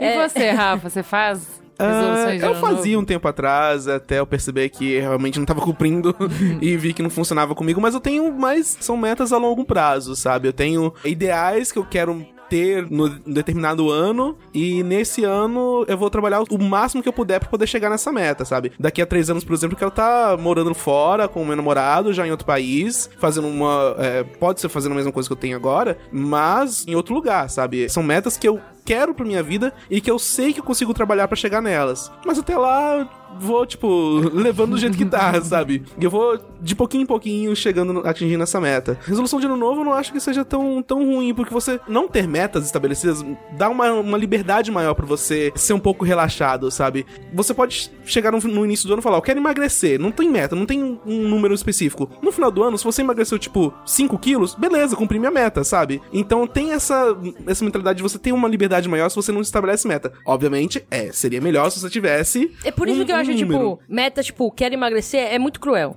Porque, na verdade, Logo no ano novo que tem tanta comida. É. É, logo no ano Não é novo você- não é a E outra, época. por, por que que todo mundo, tipo, pega essa meta e quer emagrecer no novo? Porque acabou de comer pra cacete e fica culpado. Esse é o problema. Não, e agora falando sério, tipo, acho que tem uma um lance de resolução de ano novo muito importante, que é a gente tem que lembrar sempre de ser generoso com a gente, sabe? Tipo, puta, quero emagrecer, comi pra... Meu, não, pera. Você quer emagrecer? Por que que sua resolução não pode ser, então, é, vou Comer de maneira mais saudável. comer- é, ou, tipo, mais objetivo. Tipo, vou fazer meu próprio jantar. Que não seja um jantar escroto que eu peguei e pus no micro-ondas. ou, tipo, vou... Não, não- que não seja quero emagrecer. É, tipo, vou sair pra dar uma caminhada duas vezes por semana. Que dia eu consigo? Esse, esse. Tipo, colocar as coisas mais pra perto. Porque, cara, sério, é, no fim das contas, que nem, assim, tem um endócrino que eu vou, porque, tipo, eu sempre fui gorda, sempre fui acima do peso. Faz, acho que um ano mais ou menos, eu tava pesando mais e tal. E meu pai falou, puta, vai lá no endócrino. E aí eu falei, mas eu tô bem. Daí meu pai falou, eu pago. Daí eu falei, tá bom. aí eu fui no endócrino, o endócrino falou, aí fiz exame, o endócrino falou, meu, você tá ótimo, não tem nada, tá tudo bem, seus exames são excelentes. Mas, diabetes, né, você pode vir a ter, tem diabetes na família, vamos fazer um esquema aí, vamos. Eu comecei a comer melhor, perdi peso, mas, tipo, não fiquei em cima disso, pirando nisso. Neurada, né? No... Não fiquei na neura e tava numa, tipo, caralho, eu precisava voltar a fazer exercício, porque eu acho que isso vai ser bom. Tipo, sem meta de peso, o meu endócrino também não me deu na meta de peso. É tipo, vamos fazer aí, você tá fazendo, tem que fazer? Tá fazendo. Cara, eu voltei, eu vou, tipo, cada dois meses, mais ou menos. Eu voltei semana passada, eu cheguei lá, eu pesei, eu tinha, tipo, engordado, sei lá, 4 quilos. E aí, tipo, foi muito. Foi assim, foi uma das primeiras vezes na minha vida que eu subi numa balança e engordei 4 quilos. E isso, tipo, não teve nenhum. Não afetou em nada. Por quê? O que eu queria ter feito era voltar a correr. Eu quero voltar a correr, isso vai me fazer bem. Daí eu voltei a correr. Faz um mês que eu tô correndo. Se eu engordei, se eu emagreci, tipo, eu tô saudável, não tô com nenhum problema. Sei lá o que é, pode ser inchaço, pode ser músculo que eu ganhei, pode ser que eu comi mais. Mas, tipo, eu entendo que eu tô fazendo uma coisa por mim. E a minha meta era correr. A minha meta não era, puta, preciso perder peso. Tipo, eu cheguei numa conclusão que é: se eu me alimentar mais ou menos direito e, e fizer exercício, exercício que eu gosto, o meu corpo vai naturalmente se adequar um- uma medida que ele considera saudável pra ele. E aí o médico virou pra mim e falou: Ah, então estranho isso, né? Falei: É estranho, né? Ele falou: Ah, você tá correndo. Eu falei: Tô. Aí ele: Ah, então continua, beleza. Tipo, não teve um. Sabe? Não foi nada. Ele: Não, tá tudo bem, continua correndo. Você tá comendo igual? Eu falei: Ah, tô, tô comendo igual. Ele: Ah, beleza. Volta aí mês que vem. Vou pedir mais exame pra você pra ver se continua tudo bem. E tudo bem. Obviamente, quando a gente entra nisso, tem todo um lance do padrão de beleza, estética, autoestima, etc. Yada, yada, yada. Mas mesmo pra outras metas que não sejam emagrecer, meu, traz pro dia a dia, sabe? Não fala, ah, eu quero. É isso, sabe? A zoeira do. Que ah, objetivos tangíveis, né? Que você eu pode quero adaptar ser- pra sua Eu realidade. quero ser uma pessoa mais tolerante, eu quero sair da bolha. Velho, não precisa, não seja, não pensa tão grande, vai pro pequeno, Isso, isso. entendeu? Conversa com o tio. Eu quero sair da bolha. Então, que tal, você já trocou ideia com o seu porteiro? Alguma vez? Você sabe quem ele é? Sabe o que ele faz? Qual que é a vida dele, a história dele? Tipo, a sua meta pode ser essa. Tipo, eu- uma vez por mês eu vou conhecer uma pessoa que tá no meu círculo, mas que eu não. Tipo, eu pensei nisso agora. Inclusive, é uma ideia legal, na verdade. é que eu converso com todo mundo. Eu já conheço o porteiro, a tia dele, a prima que vem visitar. tipo, pra mim não serviria. Mas sabe, tipo, tem umas coisas mais tangíveis que sejam coisas muito milestones bem pequenos, mas que te deem uma satisfação, tipo, de saber que você superou, tá ligado? Tipo, é só a sua superação do dia anterior. Tipo, hoje eu fiz uma coisa que eu não fiz um. Ju, você faz? Então, já fiz, já não fiz. Então, esse ano eu tô com um plano de metas. E aí eu, eu vejo assim que é legal você colocar. Sentar, parar e pensar assim, cara, o que que eu gostaria, onde eu gostaria de estar? Que nem você falou, ah, eu quero ir pra fora, então beleza. Onde eu gostaria de chegar, né? Onde eu gostaria de estar? Então, o que que eu acho que não foi legal na minha vida esse ano? Como eu poderia mudar isso? Porque na hora que eu fui organizar e falar assim, pô, eu tô muito cansada, eu cheguei no ponto de estafa, assim, eu não dou conta Assim, eu não dou conta e tá todo mundo insatisfeito. Meu chefe tá insatisfeito, meus filhos, meu marido. na- nunca nada tá bom. Eu tô correndo, correndo, correndo, correndo e eu não dou conta de atender nem o básico. Então, pô, tá óbvio que não tá certo. Então tá óbvio que eu preciso mudar algumas coisas. E aí você começa a enxergar que às vezes a gente quer coisas demais. E que é muito difícil, principalmente pra nossa geração, que a gente aprendeu que é a geração do e e não do ou, que você não precisa escolher, que você pode ter tudo, então você pode trabalhar e ter filhos. Você pode ser isso e aquilo. Tudo é e, tudo é e. Só que chega numa hora que você tá estafada e que você demora mais pra fazer as coisas porque você tá cansado demais e que você não tem mais prazer pelas coisas. E aí eu vi de uma pessoa assim que falei, você faz muitas coisas, mas você tem pouca realização. Eu não te vejo realizada. Porque você tá sempre pensando na próxima tarefa, na próxima tarefa, na próxima tarefa. E aí você para pra pensar assim, cara, é um bom momento, se você vai fazer no final do ano, no meio do ano, no seu aniversário, por exemplo, que é o seu Réveillon particular, nisso. Mas em algum momento você tem que parar pra sentar e pensar se assim, será que você não tá querendo coisas demais? Né? Será que as suas metas são realistas? Uhum. né? Será que você não precisa abrir mão de algumas coisas para poder o que você realmente tiver você aproveitar? Será que você não precisa organizar de novo as suas prioridades? Porque a gente adora falar de prioridade, mas a gente não gosta de falar de abrir mão. A gente não gosta de falar, ah, então, priorizar quer dizer perder. Então eu vou priorizar uma coisa, então outra coisa eu vou abrir mão. E não é que essa coisa não é legal, não é que essa coisa não é boa, mas eu vou abrir mão. Então eu acho assim, eu fiz bastante reflexão, eu tenho que renegociar contratos em todas as áreas da minha vida. Eu acho que pode ser essa questão de resolução de ano novo, eu acho que pode ser bem útil pra você, sabe? Eu acho que às vezes a gente fica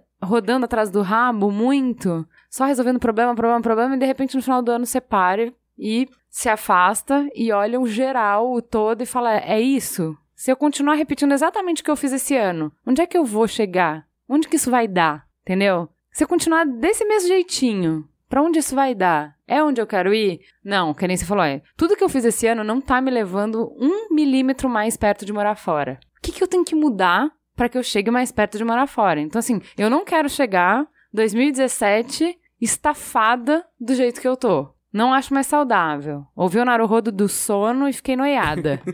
não acho mais que dá pra abraçar o mundo e dormir três horas por noite, quatro horas por noite. Não é sustentável no longo prazo. Como é que eu faço pra minha vida caber nas horas que eu tenho? Na grana que eu tenho? No corpo que eu tenho? Né? E aí, negociar coisas, e eu acho muito legal o que você falou, Ana, de ter generosidade consigo na Sim. hora de fazer essas metas. Que é assim, pô, entender que você não pode tudo.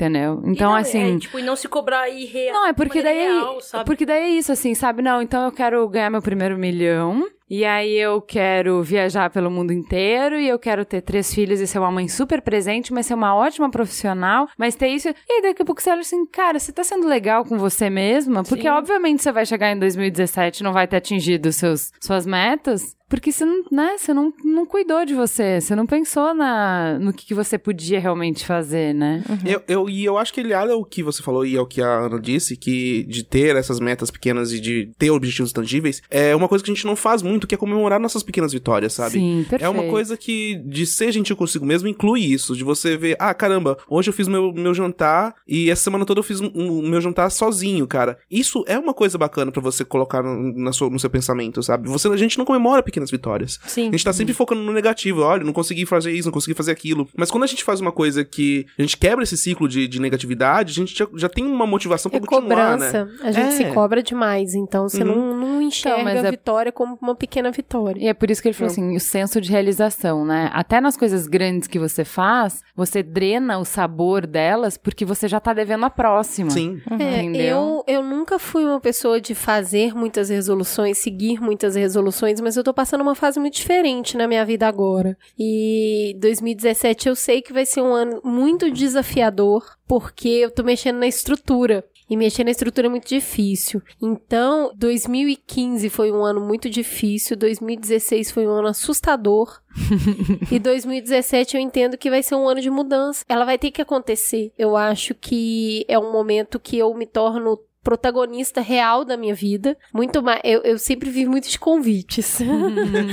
muito de convites. E agora eu acho que eu quero fazer esses convites. Eu tô me organizando pra fazer isso de uma maneira melhor. E aí tem aprendizados dificílimos nesse meio termo. Aprender a celebrar, aprender a falar não, aprender a abrir mão, aprender a chorar. Aprender a ser vulnerável, aprender a- Gente, é muito difícil isso. É muito difícil. É muito aprendizado. É muito difícil. Então isso é muito estrutural, né? Porque é uma coisa que eu acho importante as pessoas refletirem até que ponto você tá sendo humano, até que ponto você tá sendo máquina. Até que ponto você não tá no automático num nível que você não tá sentindo dor, nem cheiro, nem sabor.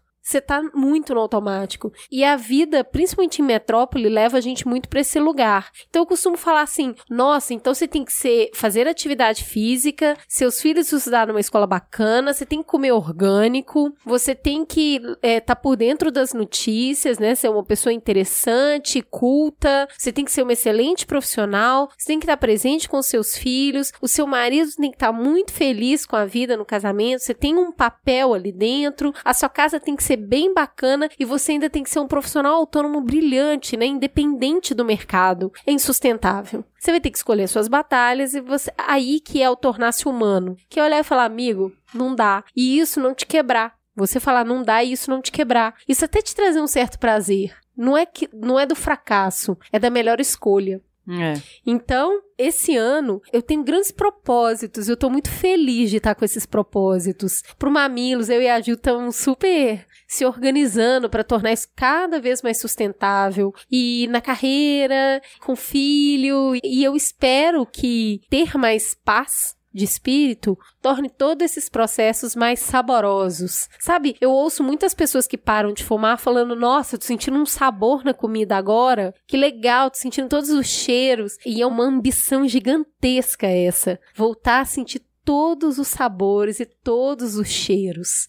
Ser menos trator, né? Ser bem menos trator, né? Porque pra sentir o cheiro, você vai ter que, você vai ter que perceber. Então você tem que deixar de ser trator. Então, ao invés de ex-fumante, você vai virar ex-máquina. É, ex machina. Mas eu acho que é uma boa, uma resolução muito ambiciosa. Muito ambiciosa. Eu tenho a Juliana pra me ajudar.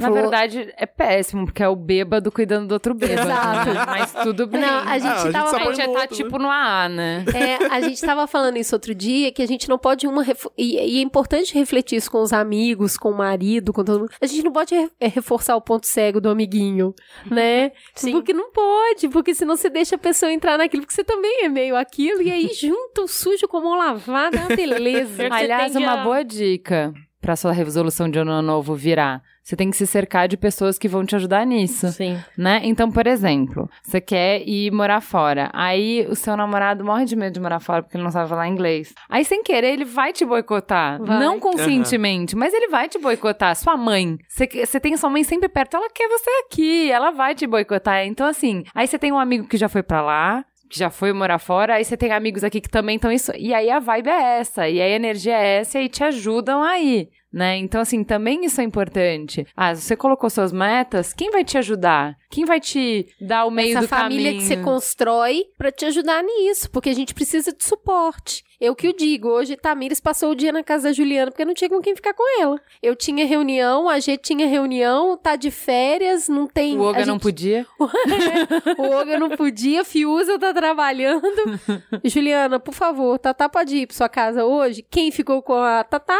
A mãe do Merigo. Su, um beijo. Muito obrigada por me ajudar. Porque Então, ajuda o trabalho. é. No caso, não, né? Então- a cobertura é curta. E assim, eles. É, é, a Su mandou um videozinho assim, eles super felizes, brincando. Então, esse contar com o outro, que é mostrar essa vulnerabilidade, né? Quer dizer que você de verdade tá ali pelos outros também. Então, é uma via de mão dupla. Num ano que foi tão difícil que nos separou tanto. Parar pra pensar sobre o que, que a gente quer construir é urgente. É urgente mais do que a reforma da Previdência. É, É urgente parar pra pensar nisso. Como que a gente vai se reconectar como comunidade, como nação? O o que que a gente vai perseguir? Porque, amigo, a avalanche tá forte. É, eu acho. Eu fiz um curso de liderança, vai, um workshop de liderança semana passada. E aí o cara deu, assim, milhares de pontos que um líder tem que ter, né? Então, os perfis de líder. Então, em cada perfil que ele dava, ele fazia um desafio. E aí no final ele falou assim: agora escolhe uma coisa. Pra você botar em prática. Uma. Não põe uma lista gigante de coisas. Ah, eu gostei disso, eu gostei disso. Não, uma coisa. Porque você não vai botar mil coisas em prática, mas uma você pode. Então é isso, sabe? Simplifique, ponha poucas linhas na sua planilha aí. Acho que às vezes você tá num, numa encruzilhada. Eu amei o jeito que a Diane Lima explicou a encruzilhada. Ela falou de um jeito muito poderoso, como que é? Não sabe fazer escolha quem nunca esteve numa encruzilhada. E aí, você pode estar numa encruzilhada e aí você vai ter que fazer uma análise que nem eu e a Cris a gente tá fazendo, que é uma coisa mais profunda de, ok, o que eu tô fazendo até aqui me leva pra onde eu quero ir, ou você pode estar num momento feliz, leve, faceira e simplesmente botar uma. Não faça uma lista de metas. Ou não Ponha faça, uma né? meta, a nossa né? meta, Juliana, na real, é fazer menos, né? Isso é muito louco. O que, que você colocou na sua lista? Eu tirei tudo. Meio isso, né? Então, talvez tenha isso também. Não faça metas, sabe? Tire, deixa Seja as feliz. A Xênia falou um negócio no programa de consciência negra que eu achei incrível, assim, ela dá uma respirada funda. E ela fala: "Deixa aí, gente, deixa acontecer, as coisas vão se conectar a hora que tiver que acontecer. Deixa caminhar". E é meio isso mesmo, talvez deixe o seu eu aí brotar, nascer. Eu, nos últimos seis meses, eu tô me gerando. E eu preciso entender se eu vou conseguir me parir agora. Nossa, Inception. Vamos lá, tamo nesse trabalho de parto aí. Então tá, ficamos com o desejo que vocês tenham ótimas resoluções de ano novo ou decidam não ter resoluções de ano novo nenhuma. Mas eu acho que assim, quando você precisa dar um passo importante, é aquela coisa que a gente conversou de rituais. O ano novo, a semana nova, a segunda-feira, o aniversário, são momentos de virada que você se enche de energia, que as pessoas também vão te ajudar e também vão te acompanhar. Então, assim, tá ruim a vida? Tem muita gente que nos escreve que a vida tá ruim, que o relacionamento tá, pesado. ruim, que a família tá ruim. Que... Então, beleza. Final de ano é um ótimo momento. Olhou pra sua vida. O que me trouxe até aqui, eu não quero repetir. Assim, isso não tá bom. O que, que a gente vai fazer pra não ser? Então, R coisas novas. 2017, o mantra do Mamilos é R coisas novas. Tem muito erro por aí, pra você tá errando sempre a mesma coisa. R coisas novas. Então, se a vida não tá boa, pare e pensa o que, que você tá fazendo e o que, que você vai fazer de diferente pra pelo menos tentar erros novos. É, Eu queria só fazer uma sugestão para todas as pessoas que estão ouvindo. Risque da sua lista quero emagrecer. É. Risca. Boa. Coloca assim: Boa. quero ser mais saudável, por isso eu vou me alimentar melhor. Ou quero fazer uma atividade física. Qualquer coisa que não seja. Quero ter energia, quero, ter, energia, disposição, quero ter bom você humor, vai fazer quero ter outra inteligência. coisa. O foco não é o peso. O foco é ter uma vida que te faça mais feliz. Isso é muito mais legal de perseguir do que Quero emagrecer. bem. Então corta o emagrecer, substitui por algo que efetivamente é um KPI, algo que você vai conseguir mensurar e vai conseguir fazer. Muito bem, temos um mamilo autoajuda? Ficou, né, cara? Sim. Cara, temos, né? Não sei, fiquei um pouco constrangida agora. Vamos pro farol aceso? Vamos sim.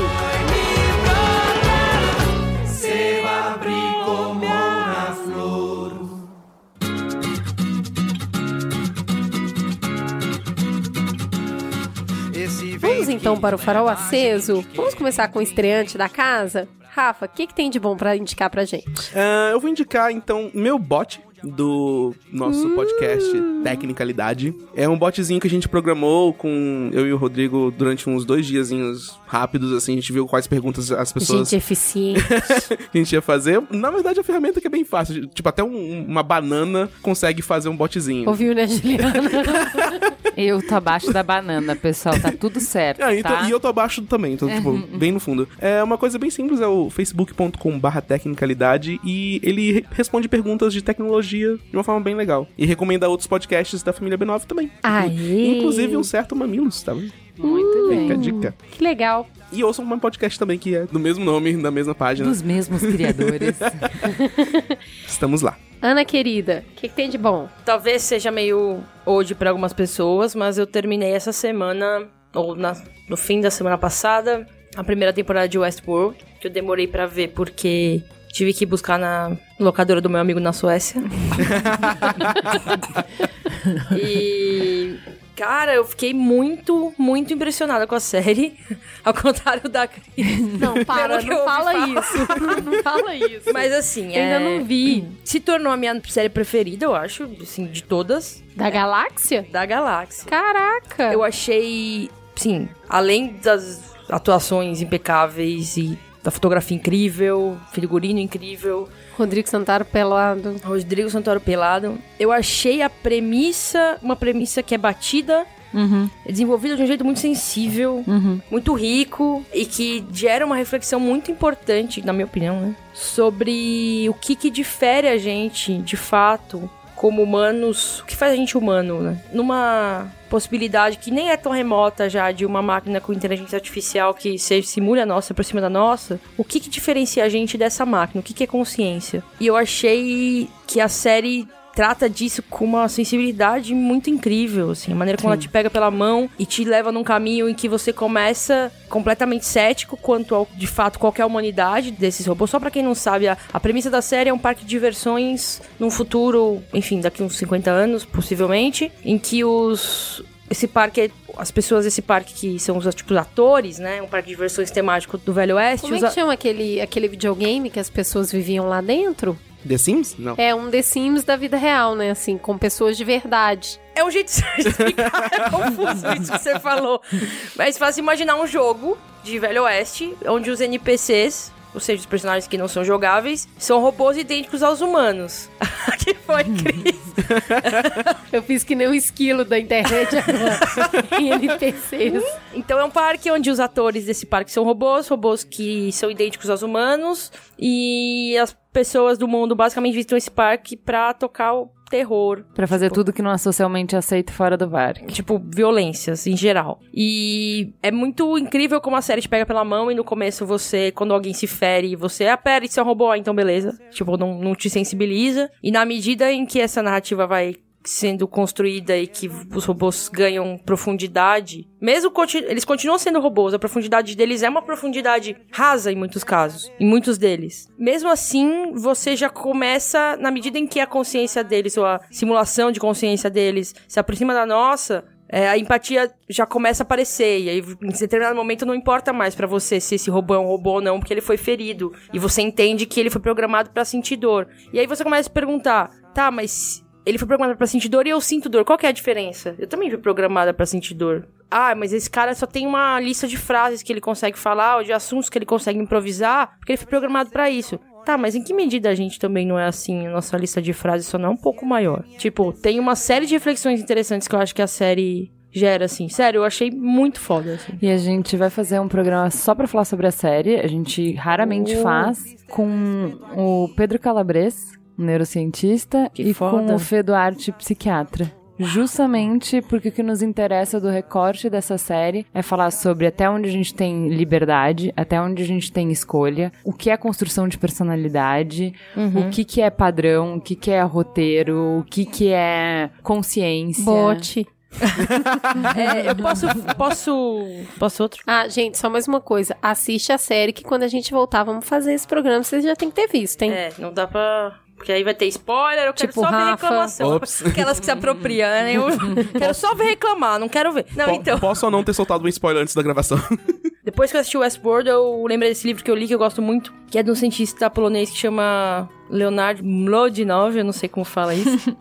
e é um livro em que ele basicamente discute e reúne evidências ou as evidências mais aceitas na ciência, de percepções humanas que a gente acredita uniformemente que sejam escolhas nossas, conscientes, mas que não são. O nome do livro é bom, né? É Subliminar, como o inconsciente influencia nossas vidas. Então, assim, ele fala de maneira bem abrangente, em vários aspectos da vida, de todas as maneiras como as percepções do inconsciente do cérebro não só tomam decisões sem que a gente saiba, como fazem a gente acreditar que essas decisões são conscientes, mas elas não são. Ele fala de, por exemplo, como o reconhecimento de testemunhas e, uh, sei lá, quando uma pessoa que reconta um crime ou um episódio que ela viveu como testemunha no tribunal, por exemplo, como isso deveria ser muito mais questionado, porque tem milhares de evidências de que você reconstrói essas memórias por elementos inconscientes. Ele fala de percepções de sentidos que são inconscientes. Tem um exemplo muito foda que eu nunca esqueço,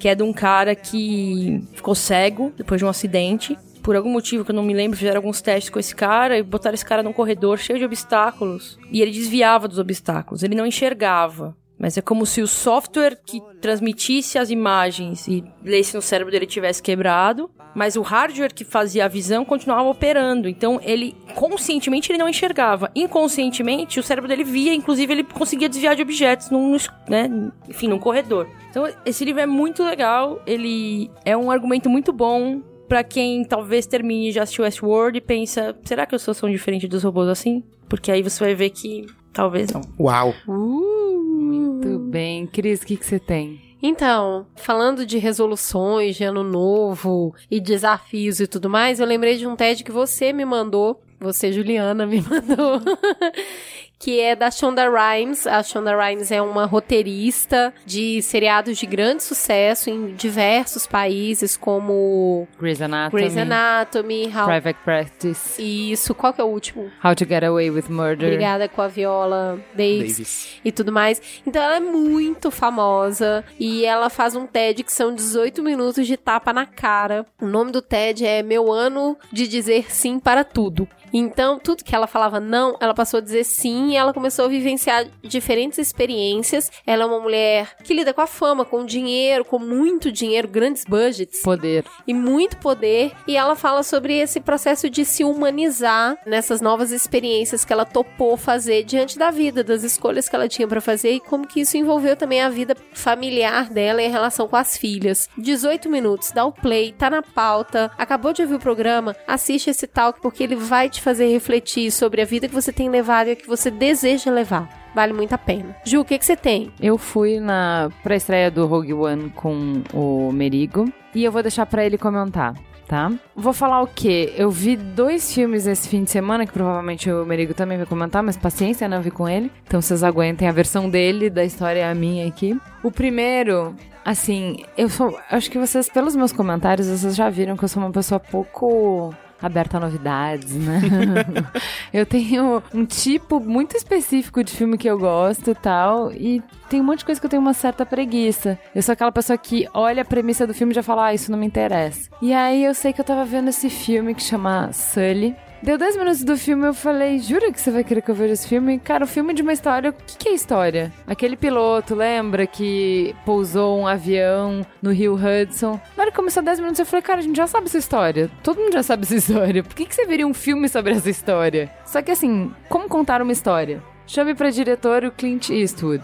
E chame pra interpretar o personagem principal o Tom Hanks. Então aí o que que acontece? Mesmo uma história que você já sabe todos os pontos, ele consegue te contar de uma maneira nova. Tem um, um elemento no filme que eu não sabia e que acaba sendo um drama que te deixa na ponta da cadeira. Você fica, putz, o que, que será que aconteceu?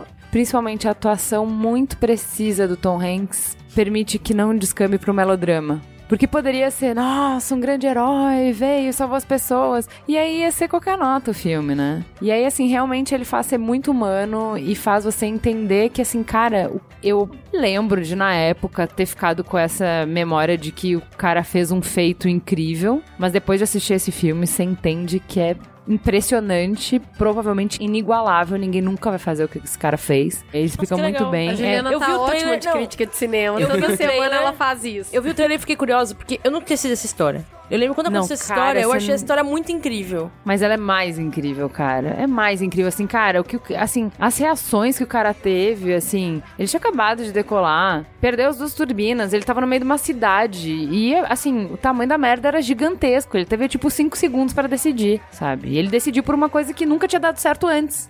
Então, assim, cara, é muito bom. Eles explicam muito melhor e desenvolvem essa trama muito Ele melhor. deu sorte ou foi uma mistura de sorte com. Ah, eu acho que vale a pena. e habilidade. Vale a pena assistir, mas. Porque eu acho que você fica na dúvida. Tá. Acho que o filme ele te leva no limite da dúvida de. Eu não sei se vi coisa demais na história, mas em algum determinado momento eu achei que poderia ter rolado uma má fé. Porque ele era um consultor de segurança que tava meio problema de grana. Então, assim, se ele conseguisse fazer essa, né, mano?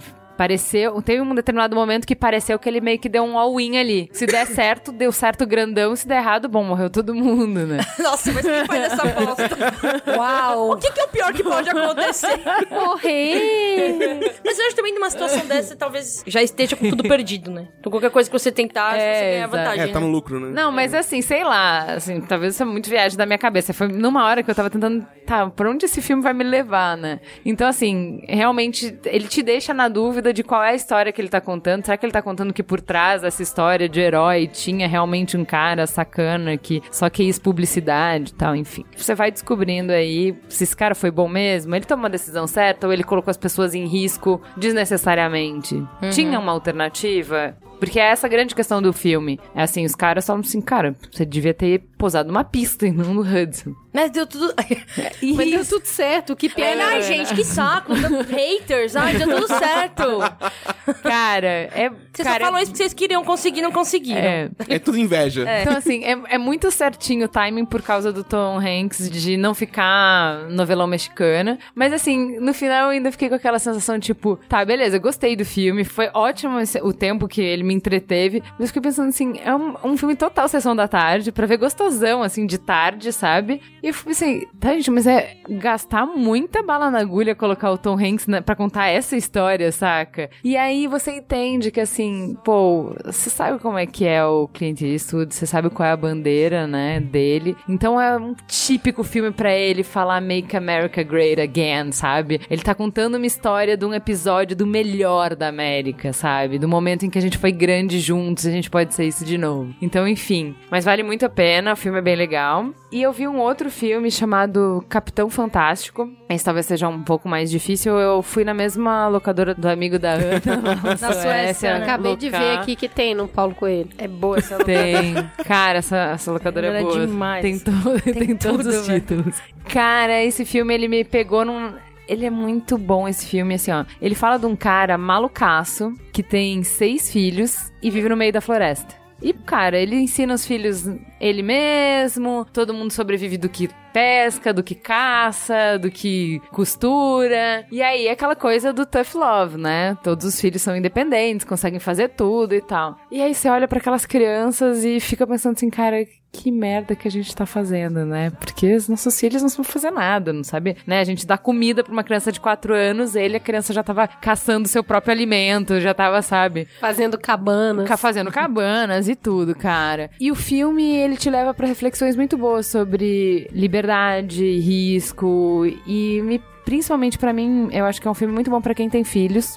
Tá? Principalmente pra quem tem filhos. Porque ele me fez pensar o seguinte: a gente fala que a gente não tem tempo pros nossos filhos porque a gente precisa trabalhar pra entregar pra eles as coisas que eles precisam. e aí esse cara fez uma escolha muito radical, que é de assim, não, a gente escolheu não ter nada além do estritamente necessário, mas aí eles têm todo o meu tempo. Então, eu estou 100%, eu e a mãe deles estamos 100% do tempo com eles. Então, a gente, os nossos filhos são muito melhores do que os filhos de vocês porque eles têm a gente. Eles não têm roupa, eles não têm carrinho, eles não têm milhares de coisas, mas eles têm a gente. Cara, é uma. O filme é uma queda de braço entre o modo dele educar e o modo da sociedade de educar, que traz reflexões muito boas e ele não é óbvio, ele não é. Não, então esse é o modelo certo e esse é. Não, ele não é nada óbvio. É um filme bem provocativo, acho que não precisa concordar com um monte de coisa pra você se questionar e pensar nas coisas que você tá fazendo, nas escolhas que você tá fazendo, principalmente que a gente tá falando, né? De resoluções de ano novo e tal. Então, quais são as suas prioridades? Eu achei um filme muito bom.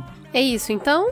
É isso. Temos um Mamilos? Temos um último Mamilos do ano. Ah, temos, né? É isso! Fica gostosa a sensação de mais um ano inteirinho que nós passamos com vocês. Essa jornada de crescimento onde a gente teve tanta troca. É difícil agradecer esse tanto de coisa boa que vem dos ouvintes e o quanto a gente consegue crescer a cada semana conversando com vocês. Então, meu muito obrigada. Muito obrigada de verdade. E até fevereiro. Fevereiro, no máximo em março, tamo aí.